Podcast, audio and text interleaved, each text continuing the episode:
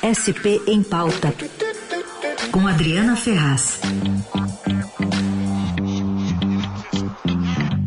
Continua falando de São Paulo com a Adriana Ferraz. Tudo bem, Adri? Bom dia. Oi, bom dia, Carol. Bom dia, Raíssa, a todos os ouvintes. Bom dia. Tudo bem? Que, que caos hoje, né, em São Paulo. Que caos. É aquele dia de quem pode trabalhar em casa, ter home office, acaba tendo essa possibilidade de flexibilização. Muita gente voltou para o presencial mas hoje é aquele dia que quem puder né, trabalhar de casa acaba é, fazendo um bom negócio.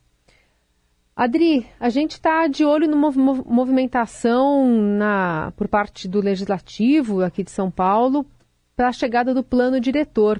E você traz convidado aqui para a gente. Isso mesmo, olha, a gente convidou a teto urbanista Ivan Maglio. Ivan, bom dia, como vai? Tudo bem? Bom dia, ouvintes de Eldorado. Bom dia, Adriana, Heisen e Carol. Bom dia. Bom dia.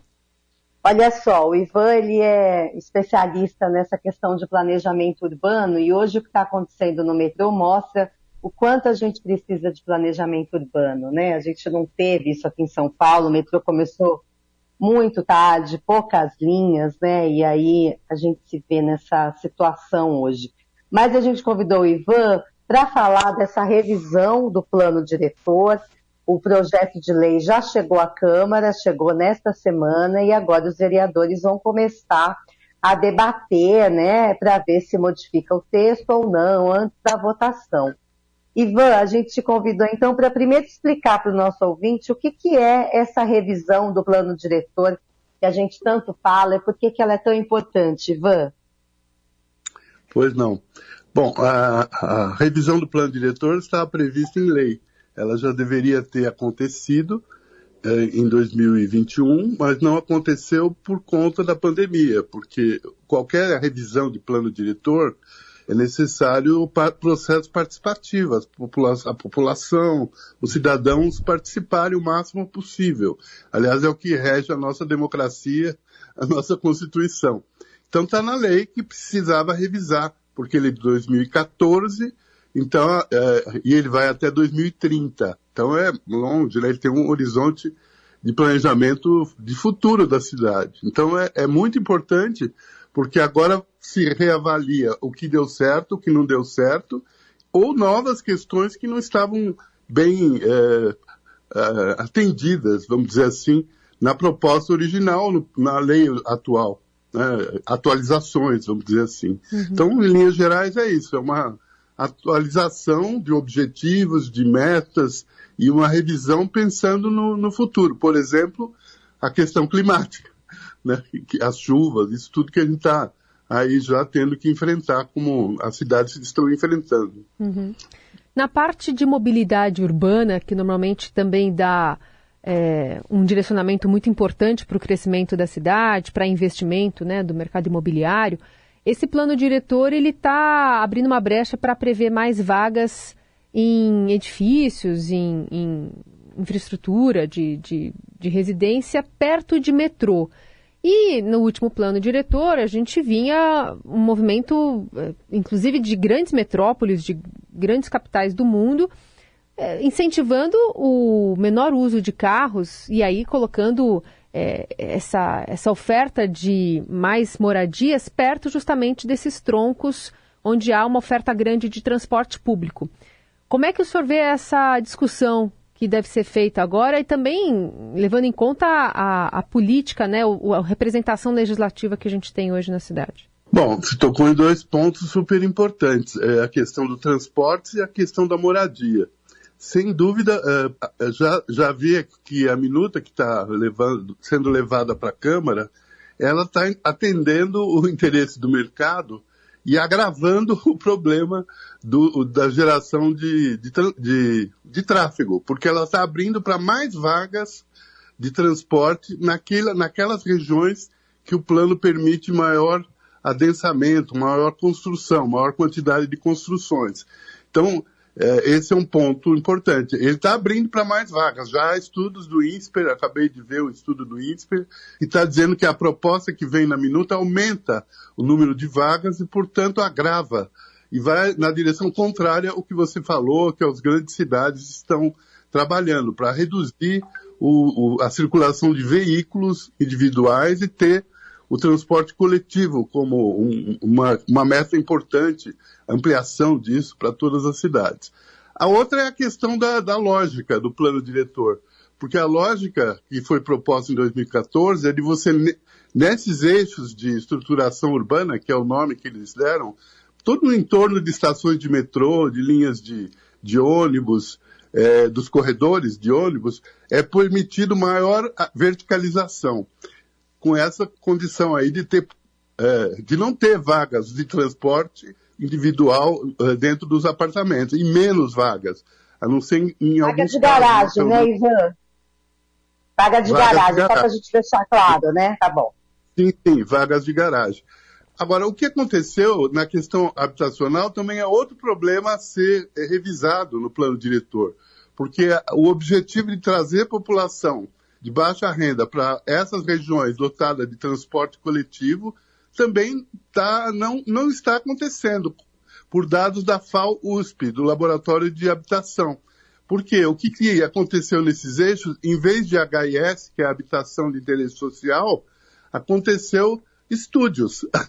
estúdios é, para fazer locação rápida hum. e, e, e, houve um boom desses estúdios de 45 metros quadrados que permitem vaga, uma, uma vaga. Abaixo disso é que não permitiria uma vaga na nova proposta. Então você tem dois, duas, dois objetivos anteriores do plano que não foram, uh, que estão distorcidos um agora vem agravado pela proposta e o outro tem que ver o que está acontecendo. Porque a população de vários bairros está tá reclamando também porque o que esses eixos estão gerando nos bairros, que é um, um outro tema. Mas eles geram muito problema, tanto de impacto ambiental quanto urbanístico. Uhum.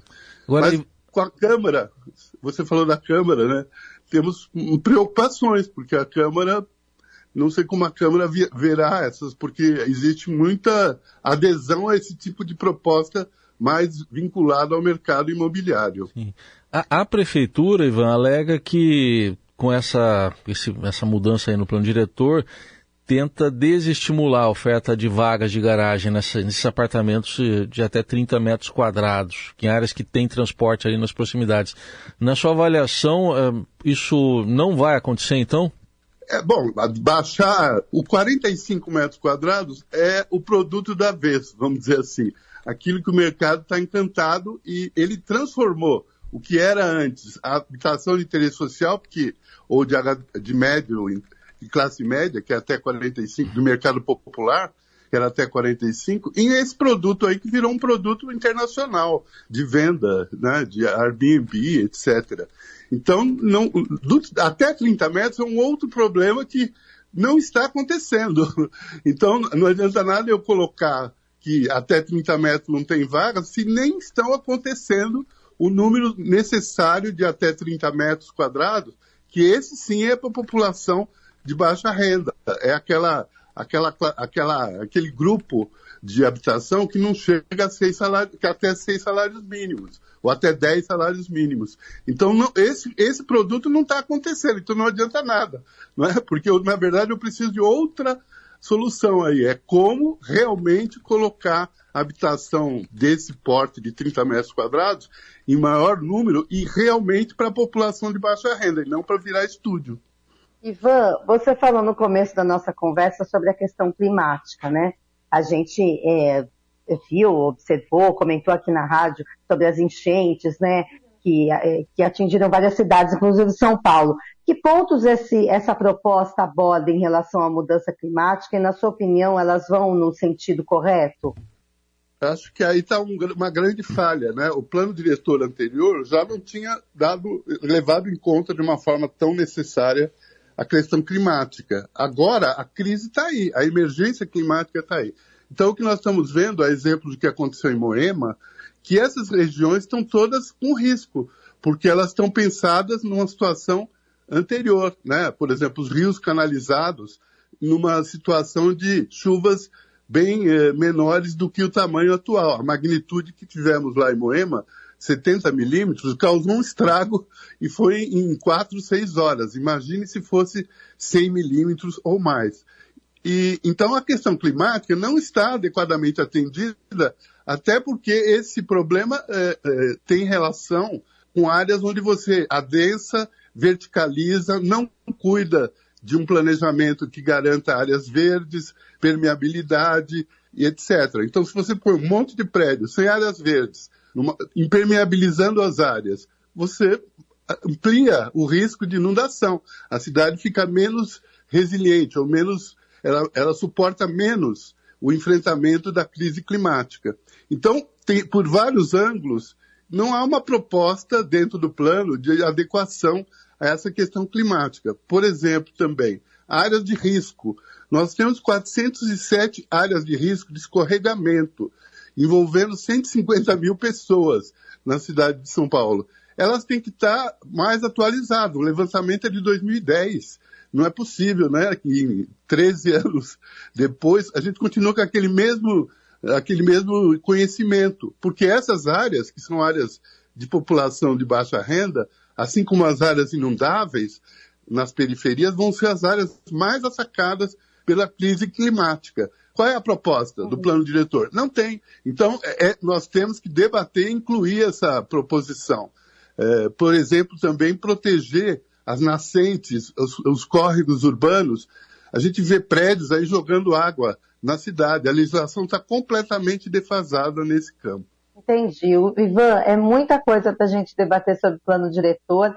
A proposta acabou de chegar à Câmara, a gente vai ter aí agora várias semanas. Acho que o que a população precisa fazer é participar, né? Participar das audiências públicas e acompanhar o que os nossos vereadores, a postura deles em relação a isso a partir de agora. Muito obrigada, Ivan, pela sua participação aqui na coluna. Um abraço. Obrigado a vocês, ouvintes e, e vocês do Eldorado, estou à disposição. Muito obrigado também. Muito obrigado. E, Adri, só para fechar, tem algum prazo para a Câmara aprovar isso, ou previsão, enfim, de, de discussão?